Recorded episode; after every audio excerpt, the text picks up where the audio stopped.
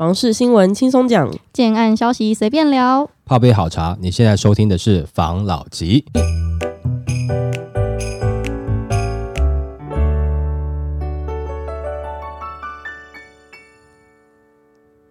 关心你的房事幸福，我是房老吉。我是大院子。我是茶汤会，继这个政府打炒房的一系列动作之下，投资客也是散了嘛。嗯，那建商也是有给他丢嘛？那房价到底是会就这样子被打到停止呢，还是它会继续涨呢？那接下来房价涨，我们又应该归咎于谁呢？今天看到一则新闻，来跟大家分享一下。投资客打了，建商也锤了，房价续涨要怪谁？网友笑，爽到政府。政府调控房市，推出平均地权条例等一连串的房市政策，但专家却认为，一旦忽略市场供需法则，打草房将难以见效。希望政府正视问题。至于打炒房对谁帮助最大，网友公认对象也令人莞尔。那专家指称，台湾打房已经打很多年，但在忽视供需问题的前提下，毫无头绪的打压措施难以见效。例如，以往每年预售屋成交户数至少六万户，其中短期交易比例大约二十五 percent。自从禁止预售屋转售上路后，每年转售户供给量起码减少超过一万户，量能衰退，但房价却不见下滑。专家质疑政政府忽略市场供需问题，只针对投资客和建商猛打，难以真正发挥效果。现在预售无法转售了，没有战犯可以怪的时候，那房价继续涨要怪谁呢？他还点名新店的央北从化区，提到近期出现排队买房的人潮，还反问一图拉苦的人抢少少的几户，请问是要不要把排队的人抓去关？那究竟打炒房发挥啥作用？同样引起网友讨论。多数观点认为，对一般的购屋族帮助有限，真正笑到最后的是政府，替国库赚带来丰厚的收益。还有人表示，大家的钱都跑到政府口袋去了，爽到政府啊！不然你以为超收税金哪来的？举着正义的大旗征税，反而垫高售价，没有达到立法的目的，只是让买卖双方损失。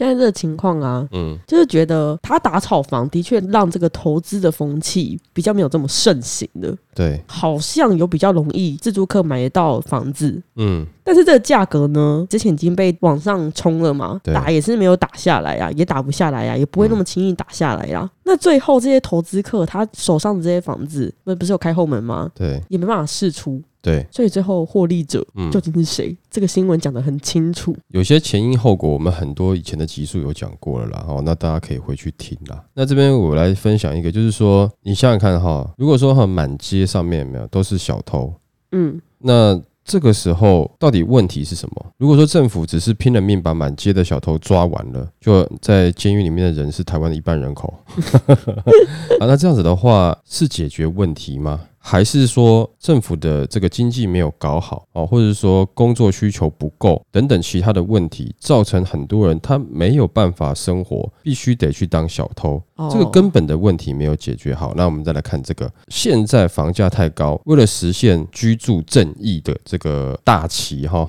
嗯那他就是开始罚建商、罚炒房客这些投资客嘛。好，所以也就是说，他们之前讲的打炒房。那事实证明，他们现在在做这个动作之后，打了建商，打了投资客。打到现在，房价有没有下跌呢？有没有明显的修正呢？最后还是回到市场自由的机制，去让这个价格自己慢慢走嘛，对不对？也就是说，他们在做这件事情的时候，可能没有考虑到真正的问题。并不是解决真正的问题。讲个最简单的，如果单纯建商跟投资客就可以控制房价的上下的话，那你政府打怎么打都没有用的话，那我们都来当建商跟投资客就好了，对啊，可以左右经济体系耶。是不是很厉害？从小志愿就写，长大要当投资客，这种感觉嘛。事实上不是啊。常常有一句话，在风口上猪都会飞。其实有的时候啊，投资客或是建商，也就是那只风口上的猪而已啊。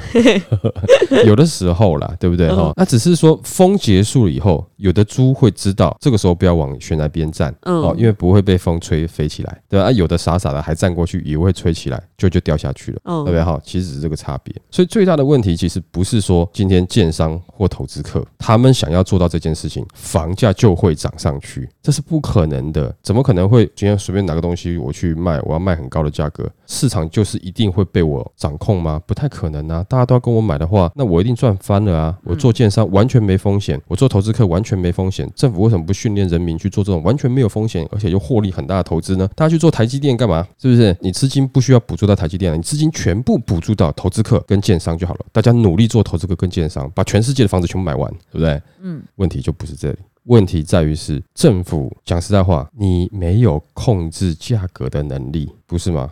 对啊，这就是我们之前讲到的一个社会住宅不够，就是一直没有用心去做嘛。那再来这个，你政府自己也是庄家嘛，土地的庄家嘛，对啊，对不对？然后再来是你的发展跟整体的规划并不是均衡的啊，不平均呐，不平均。但是一个时期一个时期嘛，以前管得很严。更以前管得更严，就是可能戒严时期啊更严。你可以说那个时代的人脑袋有问题，或者是说那个时代的这个政治太过夸张。但是一代一代进步，未来再看我们现代，可能也会觉得我们现在真的是有点夸张。好，但每个时代都有必须自己该做的事情。前一段时间可能国家必须要把几个地方慢慢发展起来，譬如说啊，以北市来讲，其实发展的已经很饱和了。那这些区域发展起来之后，诶，让一部分的人开始成长起来啦，啊，国家也开始发展起来了。那下一步的阶段是不是要把这个东西慢慢平均一下，在全台湾各个区域？那这样子是不是就更有机会让这个房价在其他的区域得到一个比较舒服的价格？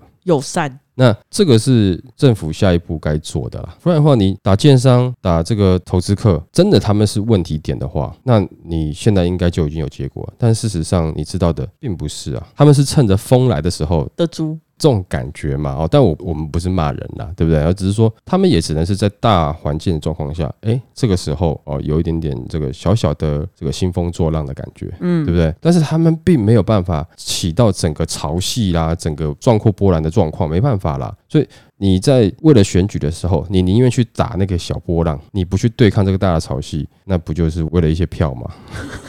的确也是有很多人被这样子的方式带着走，觉得哦，政府就是啊打房啦，或者说政府就是要克囤房税啦，等等这些方式就可以把整个的房价压下来了。我觉得如果它能够让开发更平均，它能够自主性的多掌握一些市场上供给的房子啊，譬如说社会住宅。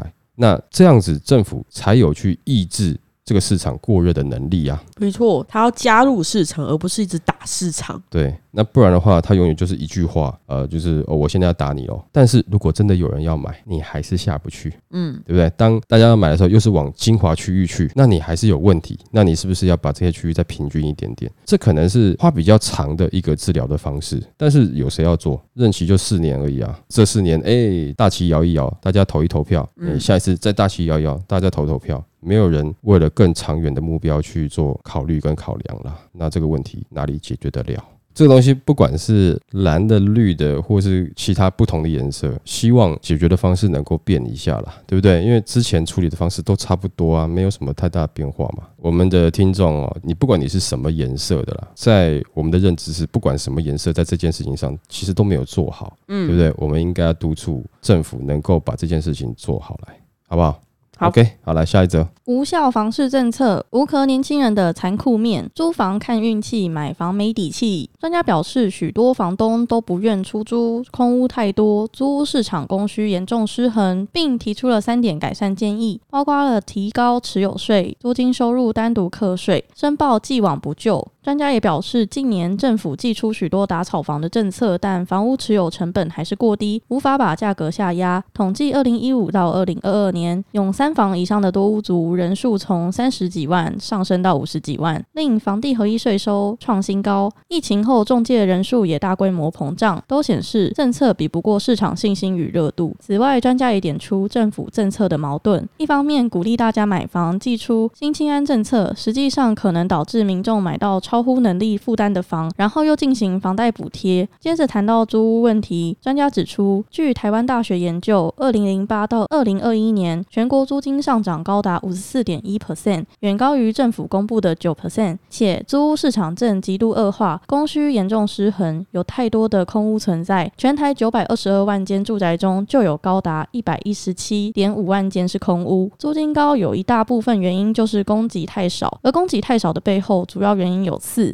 专家表示，除了持有税太低，国内房价实在太高，都会区租金投报普遍不超过两 percent，使得许多的房东宁愿不租。第三，政府虽寄出租金补贴，并搭配公益出租人的方案，但许多的房东都担心过去的逃漏税会被秋后算账。第四，一旦房东申报出租，可能会使综合所得税跳级，因此专家建议政府可针对租屋课税，提供一定期间内的既往不咎，让房东有洗白的机会。此外，将房租收入单独课税，或给予更多的税金减免优惠。最后，他也强调，明年七月将上路的囤房税二点零效果有限，可研议是否再调高持有税。关于这个租屋市场啊，对我们之前不是有讨论过吗？对第一，它很不透明嘛，对然后租金补贴也没办法申请，然后就是你申请的，可能这成本也会加到你身上。对那时候不是有提一个想法嘛，就是嗯政府也加入这个租屋市场，对，让资本去对抗资本的感觉，它才有办法达到真正的平衡嘛。嗯，我最近就一直在想，到底真的是买房好呢，还是租屋好呢？因为我记得有一个网友好像有提到一样的这个问题，就是对于要买房还是要租屋，不然就租屋就好啊。针对这个问题，我在提出这个想法。对，那所以到底是要买房还是租房呢？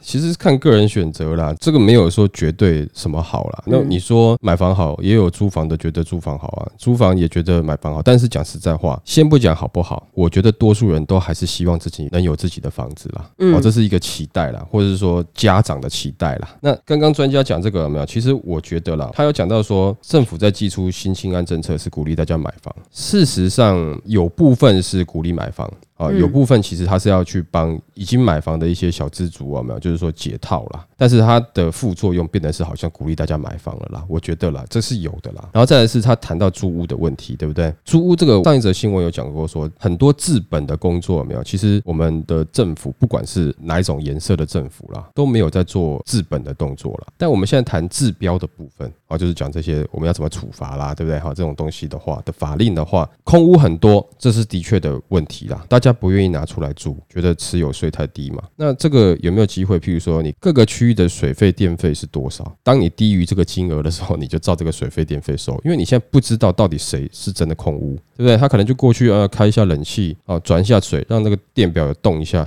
就好了。嗯，是不是？如果你都低于平均太多的话，就用平均跟你收啊，看看你到底是不是真的是属于空屋的状况嘛。然后再来就是说，公益出租人方案啊，很多这个房东担心会被这个秋后算账嘛，逃漏税的部分嘛。那我觉得这个应该另外一个角度来看啊，政府就应该努力的去追查逃漏税的。那但是呢，在追查的时候呢，已经有租约的那先不查，没有租约的先查，想办法拼命查啊啊，就罚的很严重啊！你怎么查？你觉得人手不够，没关系啊，你就先特定区域哦，就先盯好那三五户，那动用可能十几个人的资源，每天在那边哈、这样这个。杀鸡儆猴。对对对，就像那个狗仔队一样，嗯，我就是抓，一定要抓到你。那这样子的话，重罚一下啊，罚的很多，那其他人可能就会怕了嘛。你应该是先去针对没有出租的房子去查，那是不是要这个房东要担心说成为公益出租人了没有会变成是秋后算账这件事情？你不能就从这个角度去思考，你要反向思考。没有租的我就先罚，没有租的我就是先去查你，我看你到底是不是自用住宅。哦，对不对？我就是去查你逃漏税，我不是说不罚哦，跟你讲说，呃，因为现在状况，他的讲法是好像是是不是有一个特色或减免，特色或减免，那其他乖乖缴税人心里到底怎么想啦？对不对？你不应该，你就应该是针对这些，你拼命罚，而且还要把祖宗十八代欠的税全部追回来，那可能人家就会怕了啊！我这样讲话可能要被有些房东骂了，没错，马上退订阅。好，但这是不是一个方法？啊好像是是一个方法，嗯而且也比较合理嘛。对啊，就不会让人家觉得不平衡呐、对你为了要这样子，然后结果对错分明。对你就不追这个之前的税金了。那我们有缴税的，不就傻傻的，对啊，是不是？好，那再来就是，他说房东也会怕这个申报出租以后，这个所得税会跳级。那本来就要跳级啊，这个有什么好怕的？没错，就是大家都不想要缴钱嘛，就看谁比较不想而已啊。那讲实在话，那正常有在缴税的人怎么办？那如果说各个房东害怕，你就想办法看办法让你合法结税啊。游戏规则是这样子嘛，你不要骂那些，譬如说有钱人，他就啊赚那么多才缴那么一点点钱或干嘛。那不管怎么样，人家是合法结税嘛，有问题的话再说嘛。对不对？你去调整这个税制嘛，而不是逃漏税啊。你这个逃漏税是另外一回事啦、啊。你其实有很多方法可以去解决，但是你没有一定要逃漏税嘛。那最后呢，他有讲到说这个囤房税二点零，他觉得有限，是不是在继续调高持有税？讲实在话，你继续调高持有税的目的到底是为了什么？就是为了要让多数的人可以把房子拿出来出租吗？我觉得，如果你调高持有税，调高的很夸张的话，才有机会。但是如果你没有调到很夸张的话，我觉得是有一点点难，它会形成一个转嫁效益啦。但除非说你调得很夸张，但调得很夸张以后，会不会有其他的问题呢？我觉得也会有。就之前我们好几集有讲过了嘛，对不对？好，这边就继续再谈了。但我觉得上次有讲到一点，租屋的市场最大的问题是你找不到人罚。嗯，没有人出来，那你每一个哈搞到最后呢，就是让弱势的去买单，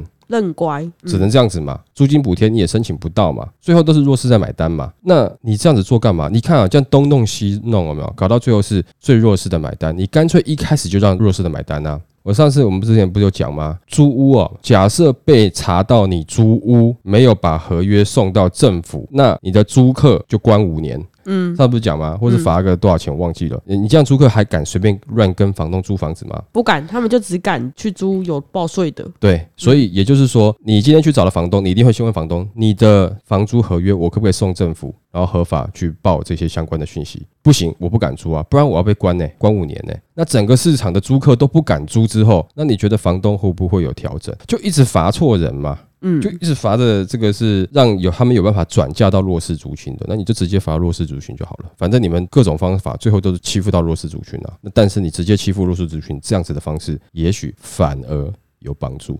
这个也许是一个偏方了，对。又是江湖术士，对对对，我们江湖术士乱讲话嘛，大家自己想看看吧，看觉得有没有道理啦哈。OK，好，好，来下一则。缩小平数也压不住，台中买房均价破千万，估价师揭残酷真相。房价攀升下，建商为控制总价而拼命的缩小平数，小宅化已成事实。根据统计，近年台中房价与平数变化，发现尽管平数逐年下滑，实际可居住面积仅约二十五平，但残酷的是总价并没因此控制住。今年上半年平均购屋总价突破千万元，比六年前多近一百五十万元，面积却少了近十平。估价师叹，未来购屋预算只能不断的上修。从实价登入及廉政中心资料分析，近年台中市不分屋龄的住宅成屋大楼平均成交单价与平数变化，发现小宅当道之下，已与房价出现惊人交叉。随着房价越涨越高，从二零一七年的每平平均十八点六万元，到今年上半年已达每平二七点一万元，平数则越买越小，从二零一七年的五十五点五平，至今年上半年剩四十六点四平，两者数据出现明显差距，且差额逐步扩大中。那仔细观察台中交易平数的变化，二零一九年正式跌破五十平，最新统计今年上半年更下滑至四十六点四平。若以单户配置一个车位，大概是九平来计算，扣除车位后为三十七点四平，再扣掉公设面积，那这边公设比以三十三 percent 来计算，实际可使用的居住面积大约是二十五平。那根据专家指出，居住品质舒适度已不复以往，房贷压力加重，却换来更小的住宅空间。瓜居问题日渐显著，探究平数变化原因与社会结构改变、少子化及高房价息息相关。从近年台中家户人口数变化便可发现，二零一一年家庭人口数约三点零七人，趋势呈现逐年减少，至最新统计的二零二二年第三季只剩二点七二人。那专家也解释，早期常见三代同堂，随着社会变迁，逐渐转为小家庭形式，更于多方因素影响下，诸如婆媳问。题多元成家、单亲教养等单户居住人口越来越少。此外，也因经济及人生规划考量，少子化成趋势，甚至是顶客族的比例亦有增加现象。关于台中的这个状况啊，我因为我我上次不是有说，我前阵子在跟台中的朋友聊嘛，因为我我在跟台中有渊源嘛，对，除了我本来就认识的台中朋友，还有在台中做房地产的朋友，对，就我都有聊到。嗯，我那个台中朋友最近在台中七四线的附近买房子，对，在太平那边。然后上次我就去找他，然后刚好有跟那个在台中卖房子的朋友也有聊到，嗯。他们说前阵子在七月一号以前，两房跑的速度非常之快，嗯，几乎一出来就卖完了。想当然买的都是大部分是投资客啊，这是我听到的消息。对，那现在是三房，他们即便价格有优势哦，就它的单价跟总价是有优势的，嗯，还是跑不动，对，没有人要买，因为价格认知加上现在的市场氛围吧，就是没有人要下手。对，其实我听到那三房评述，我自己会觉得有点 T B，嗯，因为在我刚接触到房地产的时候，对，三十九平正三房，嗯然后现在的都是那种三十三平正三房，嗯，就是越来越小了，越来越难住了啊。所以这个正三房都不知道到底是正在哪里，对不对？对哈，啊，就为了要控制总价，没有？以后搞不好哈，建商哈没办法了，会出现负的平数，负两平这样子。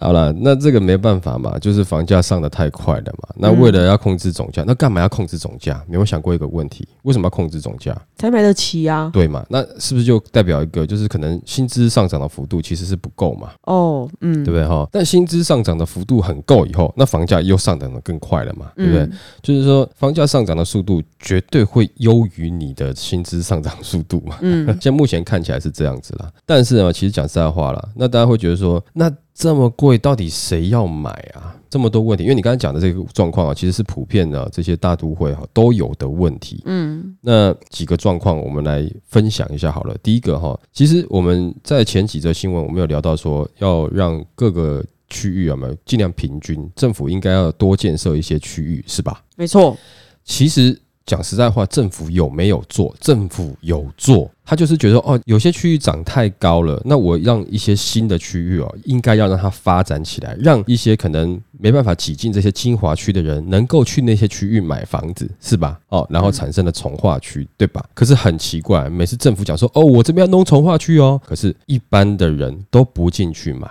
这个对政府没有信心的都是一般的人，对政府有信心的都是谁呢？都是这些投资客跟建商，没错，他们对政府很有信心。嗯，政府说：“哦，我这边怎么样重新开一个从化区了？”冲进去，对，荒烟漫草的时候，就只有建商跟投资客进去。那真正政府要把这些区域发展起来哈，让一些本来买不起这些核心区域的人能够在这边买房子，这些人就是不买，就是会骂这个区域谁要啊？这个价格谁要啊？是不是？哦我，跟你讲说，这个是从化区刚开始起涨之前哦，多数的人都不买，所以每次政府每开一个新的从化区，都是同样一群啊，不要讲同样一群啊，就是很多投资客去买了，跟建商去买了。我原本想要照顾到的人，他却没有买到啊。我已经跟他讲了啊，有些东西我也公布了，新闻也炒作的这么明显了，哎，不去买就是不去买。啊，等到这个投资客不知道已经玩几轮了以后，哎，他们彼此摸一摸，哎，好像真的要发展起来了，哦，我要去啊。可是这个时间一过，可能五年八年就过去了。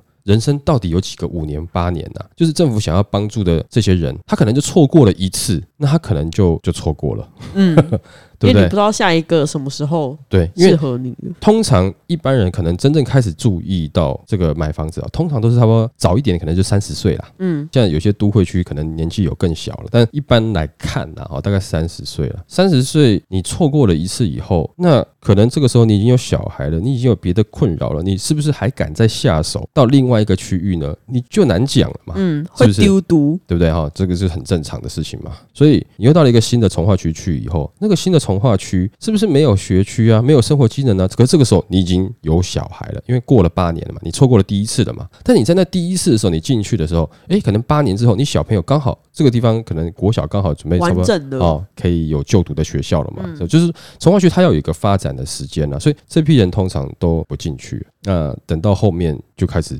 在骂这些投资客，你会觉得剥夺感很正常啊。但是，那你为什么不像投资客一样相信政府呢？啊，不管你是哪一种颜色的支持者啊，那总是有一天你支持的这个颜色在执政的时候，你有没有把这个对于政府的信心拿出来去支持他一些从化区呢？可能也没有啦。事后抱怨，可能也不能说完全不对，总是你得抒发一下情绪嘛。但机会错过了就是错过了。嗯，你骂着骂着，那间房子也不会变成是你的啊，对不对？那另外一个，为什么到现在其实还是有一些人哦，愿意长期持有一些从化区的案子呢？其实跟我们刚刚讲的社会变化有关。这个我就稍微有那么一点点题外话了啦，但我就忍不住想要分享一下。前阵子看到很多新闻，有没有？很多服务业或是很多产业的老板争不到员工。嗯，记不记得有一个新闻，有个拉面店的老板，那拉面很好吃，但是他争不到员工，他只能把店收了，眼泪在流。